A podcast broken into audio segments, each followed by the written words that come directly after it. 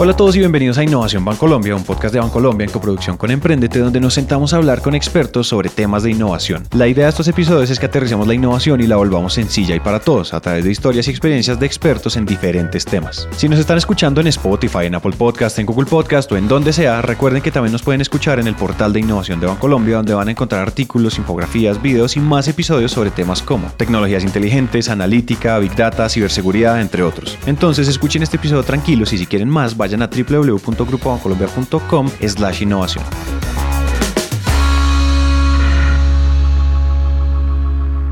En el paisaje tecnológico actual, blockchain sigue siendo uno de los puntos de discusión más relevantes. La versatilidad y el potencial de cambio que propone para muchas industrias no se puede negar. Y aunque el frenesí de especulación en criptomonedas ya se ha calmado, el mundo se ha seguido moviendo a una velocidad muy alta en este espacio. Facebook está luchando por lanzar Libra, China anunció sus planes de digitalizar el yuan, surgen nuevos casos de uso de blockchain todos los días y las discusiones sobre la regulación han evolucionado mucho. En este episodio hablamos con uno de los cracks en tecnología blockchain al interior de Bancolombia para hablar sobre lo que ha pasado, el potencial y para dónde vamos con el uso de esta tecnología.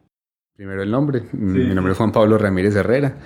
¿Cómo me escribiría? Yo diría que primero eh, Manizalita, porque soy muy orgulloso de mi tierra, eh, con ya más o menos 11 años de experiencia laboral y un apasionado por uno la música y dos, la tecnología. Podría describir la música como una, una pasión tardía. Siempre cuando estaba, digamos, en el proceso de, de, escoger carrera en el colegio, que lo pasan a uno como por procesos de orientación psicológica, entonces siempre me salía ingeniería de sonido, pero dije, no, me gusta más ingeniería de sistemas. Eh, pero al final estoy aquí y no, no, no quise dejar lo otro de la, de una forma graciosa se podría decir que yo voy a reuniones y hago presentaciones. Eh, porque finalmente a eso se dedica la mayor parte del tiempo. Eh, pero seriamente, eh, estoy a cargo, junto con Bramco, con ustedes ya hablaron, eh, de la estrategia de blockchain y cripto al interior de Bancolombia y apoyamos también a las regiones en Panamá, en Salvador y en Guatemala.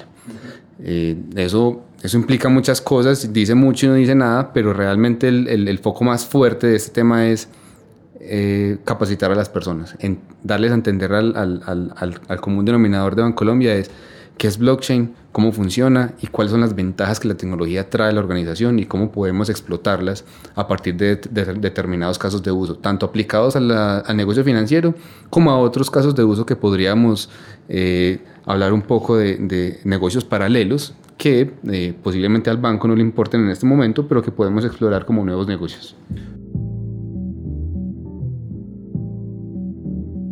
Hoy es fácil que en una conversación casual cualquier persona sepa algo de blockchain o haya oído algo del tema, pero hace unos años la desinformación estaba por todos lados y el trabajo de traer claridad era como andar evangelizando sobre el tema. Por eso el primer paso es que uno lo entienda muy bien para poder trabajarlo después.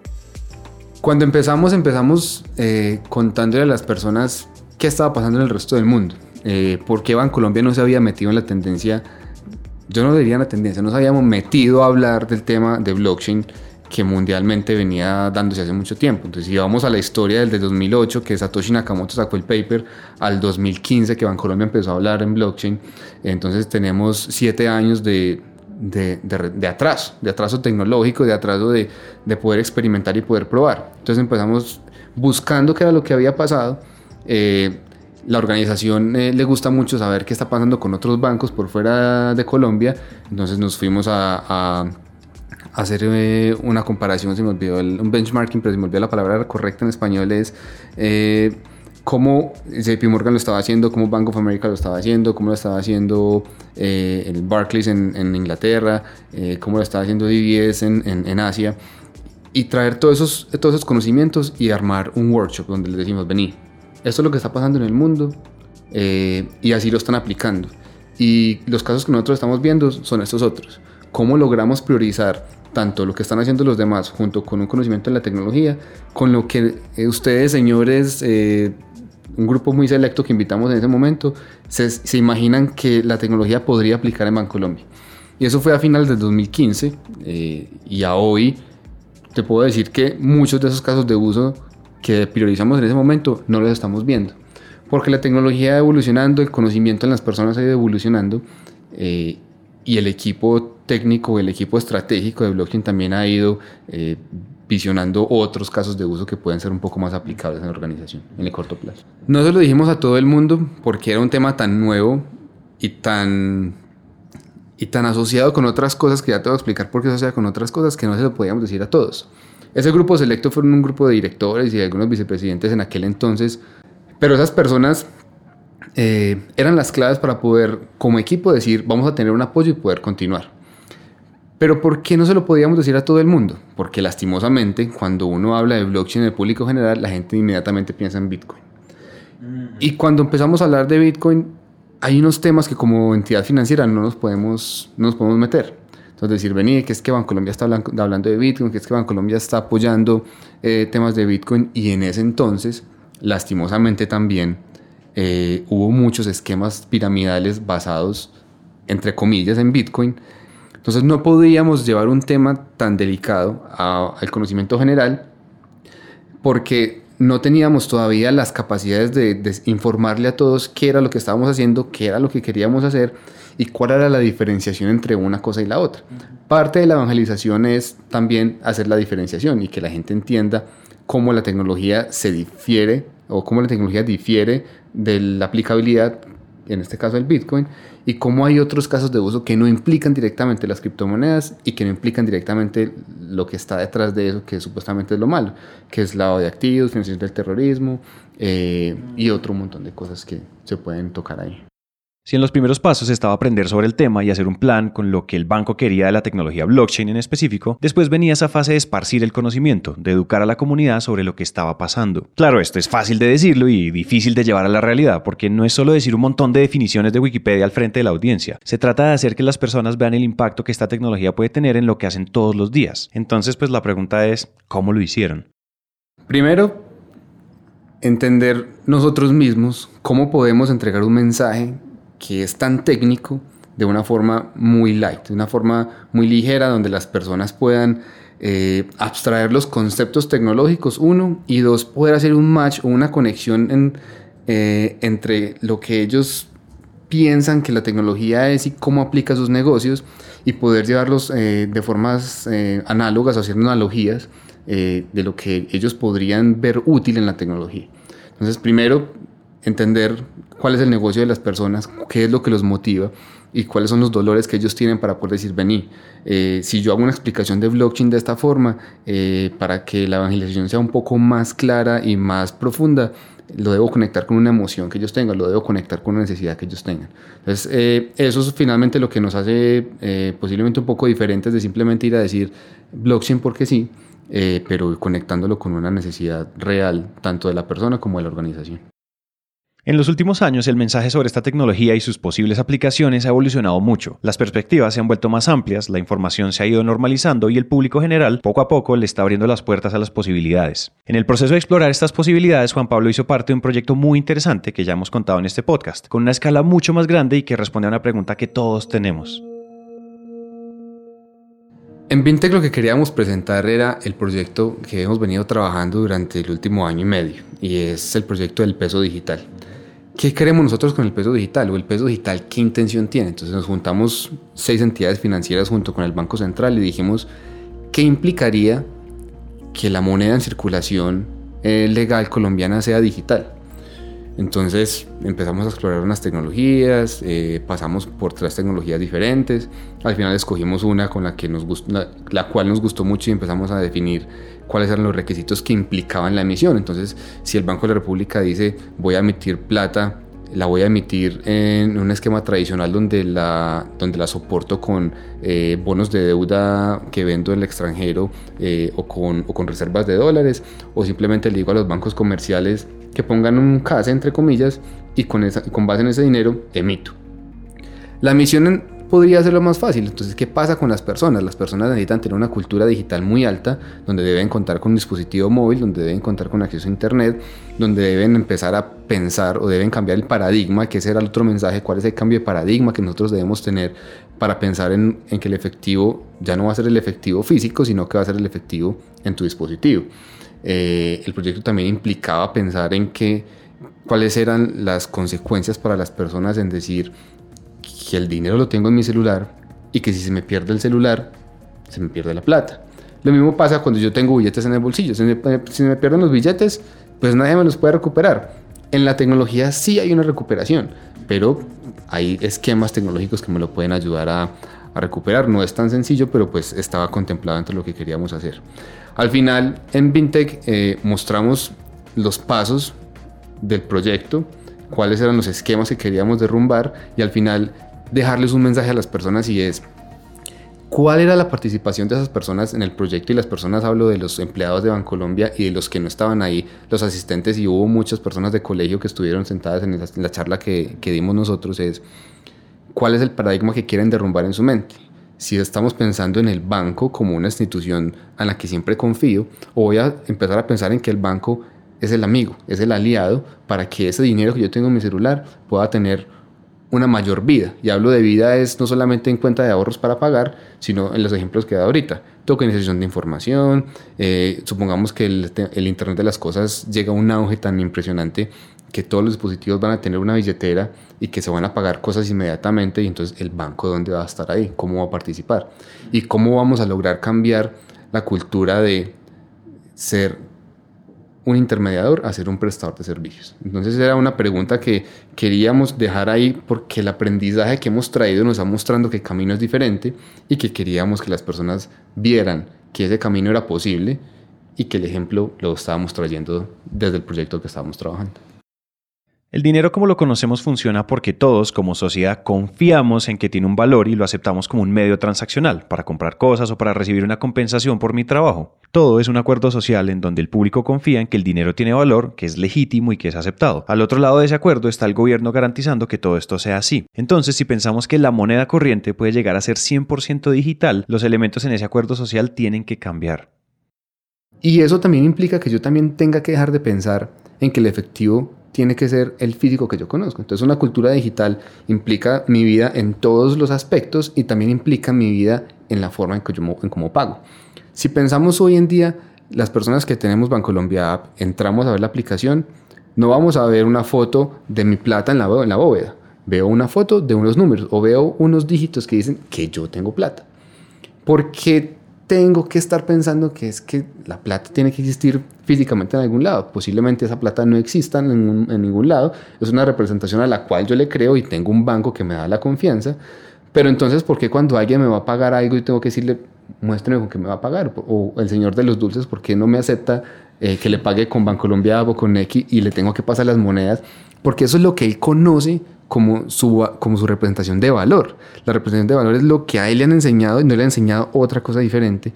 Y ese proceso cultural de que una persona entienda que lo que le voy a de la que, la representación digital de lo que tengo aquí equivale a lo que físicamente siempre conoce, pues entonces va a tener la confianza de poderme aceptar medios de pago diferente eh, y permitir que esa eh, que ese informalismo en los pagos se pueda reducir un montón, por consiguiente los costos financieros se puedan reducir también muchísimo y permitir que los pagos electrónicos o los pagos digitales puedan tener una explosión eh, exponencial eh, y podamos cambiar drásticamente lo que tenemos hoy en día. Pero ¿cómo logramos que los colombianos estén informados en los diferentes tipos de monedas que existen, los diferentes usos que las monedas pueden tener y cómo eso ligado a una regulación flexible para la compra y la venta permiten que una persona no se tenga que ir para la calle a buscar quién le vende criptomonedas en un mercado no regulado y permite que los bancos puedan participar, que supuestamente, y digo supuestamente porque la regulación a veces me pone a pensar si realmente es la visión que tienen ellos o no, somos como banco la entidad que más confianza le genera a una, a una persona y aún así nos restringen a hacer uso de las criptomonedas. Entonces, mm, es una mezcla de las dos cosas. Una, información, dos, regulación, y voy a añadir el tercer punto que es eh, cultura digital. Y creo que Bancolombia lo ha venido haciendo muy bien en, en, los últimos años es, uno, reducir los trámites, dos, reducir el número de visitas de las personas a, a las oficinas, tres, permitirle, permitirles tener firmas electrónicas y, es que pues, tenga digitalizada mi firma para poder hacer transacciones.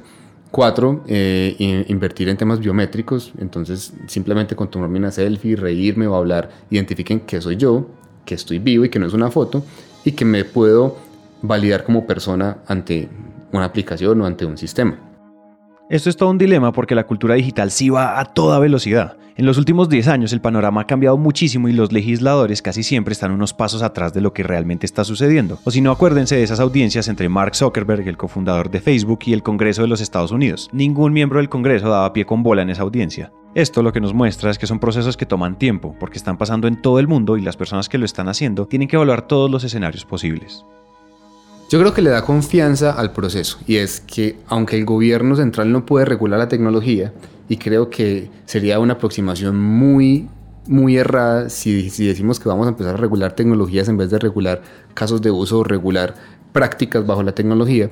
Eh, y al gobierno y el, perdón, y el gobierno al no poder en este momento regular lo que pasa con Bitcoin, pero sí puede regular los puntos de contacto de entrada a la red. Entonces, si yo, si yo, si yo permito que las entidades financieras puedan ser los actores intermediadores entre que las personas puedan cambiar su efectivo por bitcoins y, defino que hay unos procesos muy claros de conocimiento de cliente, de lavado de dinero, entonces sé que la plata que se está moviendo en la red de bitcoin puede ser lo suficientemente eh, segura como para que le estoy dando acceso y, les, estoy brindando seguridad en los bordes externos. Lo que pasa al interior no tengo cómo controlarlo, vive bajo el esquema que quiera vivir, pero yo como gobierno puedo definir qué tan seguro quiero que sea en mi región o en mi país y controlar cómo entra y sale esa plata en mi sistema financiero. De esa forma, sí, interesante, definir montos, definir identidades, qué va a pasar, pero no es específicamente decir o satanizarlo porque sí, sin entender muchas veces qué pasa al interior de una red o qué pasa al interior de una tecnología. Esa es la, yo creo que la lucha más grande que tengo en este momento con eh, combatamos la desinformación, que esa es la parte más las dura en este instante. La idea más generalizada y más característica de la desinformación en este tema es pensar que blockchain es lo mismo que Bitcoin. Y para aportar en esa campaña educativa sobre el tema, le pedimos a Juan Pablo que nos contara sobre otras cosas que se pueden hacer con esta tecnología.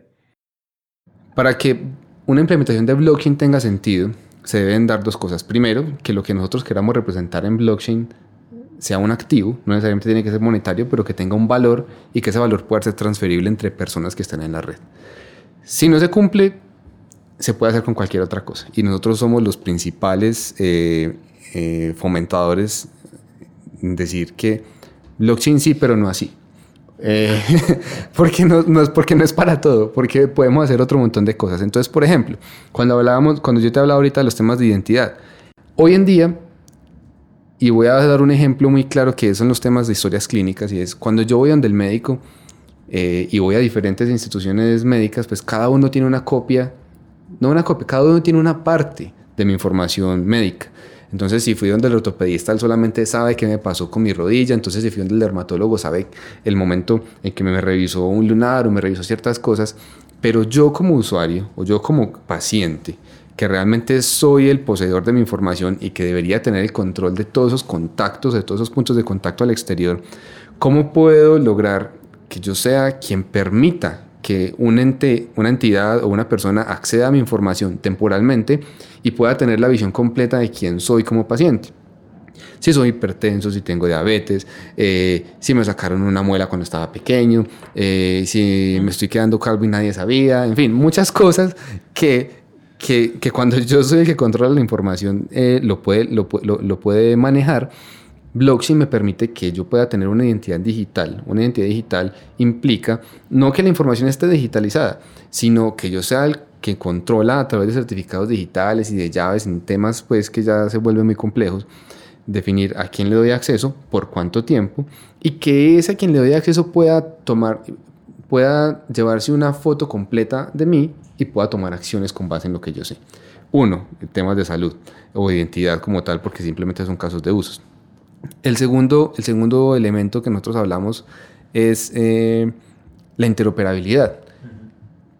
¿Qué pasa hoy a un cliente de Bancolombia que quiere pagarle a un cliente de otro banco?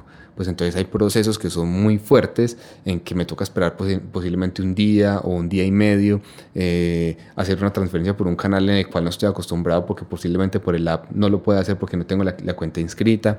Si voy a ir a pagar a un comercio y ese comercio no tiene un QR de Bancolombia, sino que tiene un QR de otro banco. Entonces, ¿cómo hago para que esa experiencia sea transparente? Entonces, blockchain me permite que podamos conectar las entidades financieras, poder, poder hacer transacciones directas en tiempo real, sin la necesidad eh, de que yo tenga que hacer procesos adicionales y brindar una experiencia eh, al cliente, una súper buena experiencia, una experiencia del cliente eh, significativamente alta, perdón, donde él sienta que la fricción que tiene con el sistema financiero es casi que cero, porque la aplicación le permite vivir una vida financiera plena donde puede hacer muchas cosas a través de la aplicación.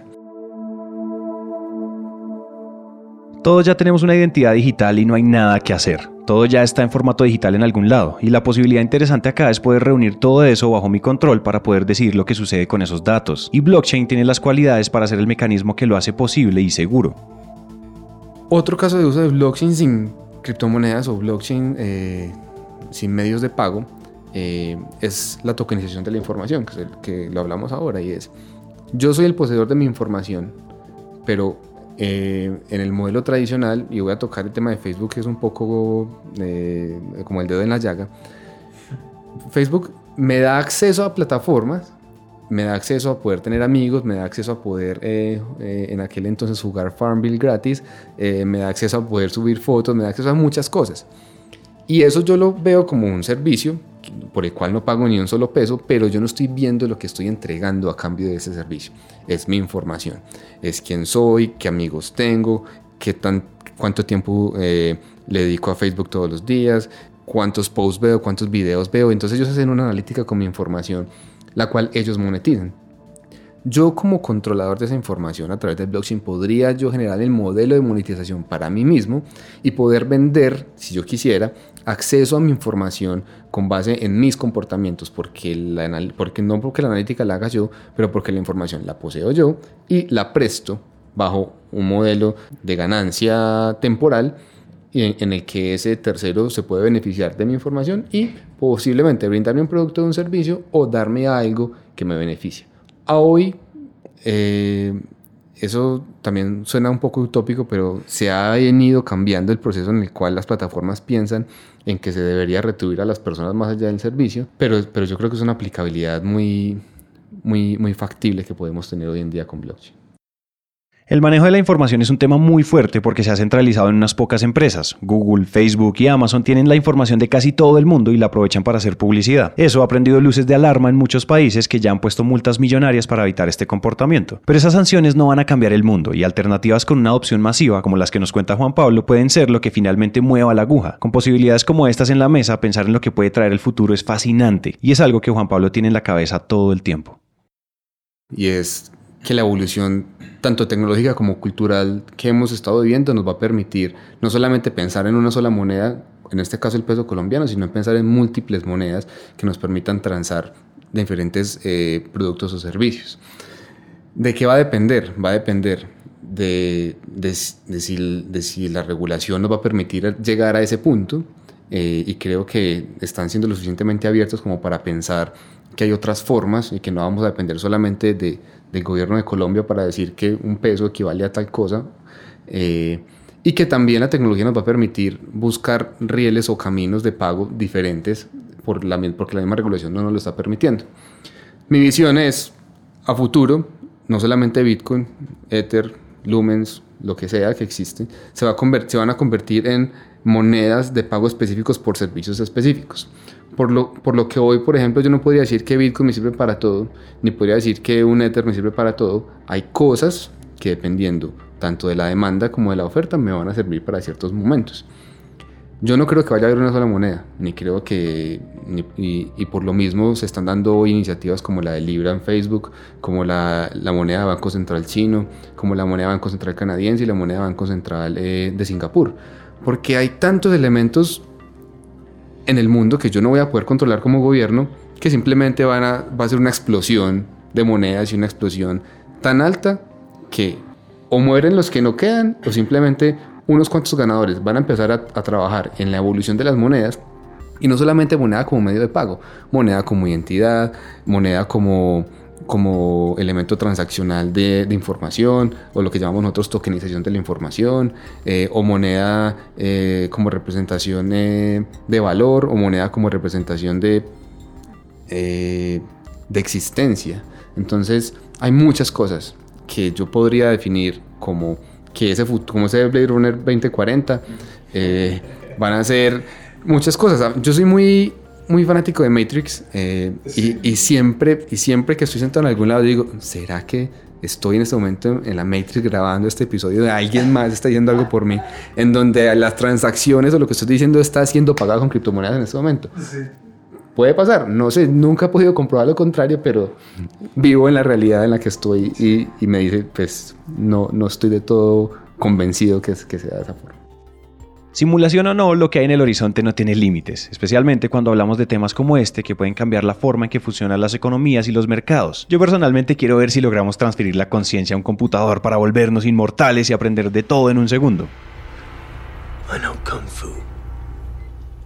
Y hablando de aprender, el último llamado a la acción que nos hizo Juan Pablo antes de terminar es este. Yo lo voy a conectar mucho con un lema que yo tengo y es que la curiosidad mató al gato pero también hizo exitosas a muchas personas. Entonces, sean curiosos, investiguen, no se queden con lo que les diga el amigo, no se queden con lo que les diga alguien que supuestamente sabe. Y yo muchas veces digo a las personas, no se quede con lo que yo les digo, yo no soy el que más sabe, hay gente que sabe muchas cosas más, pero la información en Internet es gratis, la información en Internet está disponible. Entonces, entren a buscar, uno, qué es blockchain, porque pues, yo aquí no lo expliqué, pero mucha gente eh, va a tener esa pregunta, o, si escucha el podcast de Bram traducido eh, al español, eh, va, a encontrar información también muy relevante. segundo, mm, empiecen a jugar. La información en blockchain es gratuita, la información, las formaciones en blockchain e internet son gratuitas. Yo creo que hay muchas aplicabilidades que los emprendedores podrían empezar a tomar en cuanto a casos de uso que hoy no estamos viendo y que otras personas en el mundo no están viendo y que si tienen en cuenta el ecosistema o la cultura latinoamericana y colombiana, se, hay muchos casos de uso en que los, eh, países eh, desarrollados eh, como Europa, los países de Europa, perdón, o, o Norteamérica, están buscando entrar a Latinoamérica por eso, porque, hay las, porque tenemos una idiosincrasia muy específica, porque tenemos una forma de vivir muy específica y en el cual blockchain nos puede permitir a nosotros cambiar y transformar la forma en que estamos viviendo y poder evolucionar y poder incluso eh, llegar a ser iguales o mejores que lo que ellos llaman las, las, los países desarrollados. Y por último, eh, yo creo que aprender nunca nunca es, nunca es de más, nunca está de más y siempre, y siempre algún, algún ratico que en vez de posiblemente dedicárselo a, a jugar, eh, ya en los Candy Crush estoy súper desactualizado en los juegos, a jugar cualquier otra cosa, 30 eh, minutos al día de, de, de información, ahí pueden encontrar temas súper valiosos que les va a poder abrir la mente a otras cosas que hoy no estamos viendo. Hasta aquí llega este episodio. A Juan Pablo, muchas gracias por su tiempo y a ustedes por llegar hasta el final. Esperamos que lo que acaban de escuchar haya logrado aterrizar algún tema, concepto o idea o que simplemente hayamos hecho algo un poco más sencillo de entender. Recuerden que si quieren más contenido como artículos, infografías o videos sobre todos estos temas, vayan ya a www.grupoancolombia.com slash innovación. Recuerden suscribirse en donde sea que ustedes estén escuchando esto, Spotify, iTunes, Google Podcast, Apple Podcast o en donde sea. Recuerden dejarnos una reseña de 5 estrellas en Apple Podcast si este episodio les gustó. Eso nos ayuda a llegar a más personas. Este podcast es una coproducción entre Bancolombia y Emprendete, una marca de Naranja Media. Nos vemos en el siguiente episodio y gracias por escuchar.